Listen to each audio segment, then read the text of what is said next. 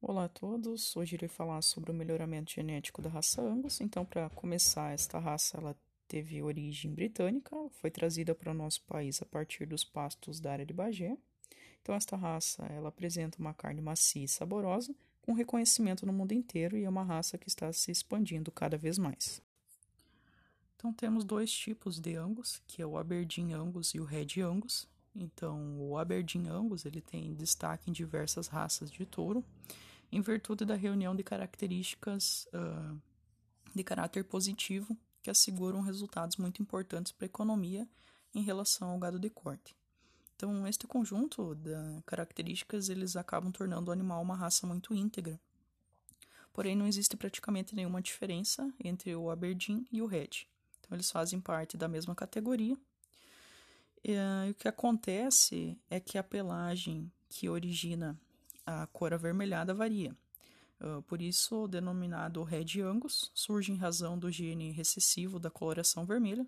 Então, dessa forma, é possível que uma vaca e um touro da cor preta gerem um bovino avermelhado.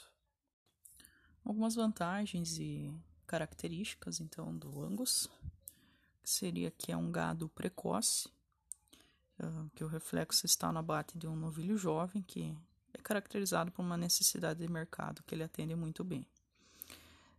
Então também a raça Angus ela é mais resistente a quaisquer enfermidade, adapta-se à condição ambiental onde está sendo criado, tanto com altas temperaturas ou baixas, solos diferenciados, pastos ricos ou pobres.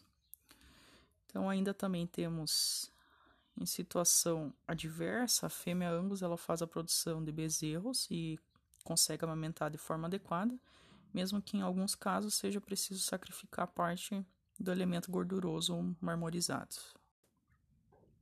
Então, trata-se de um dos atributos da raça, também a qualidade da carne, né?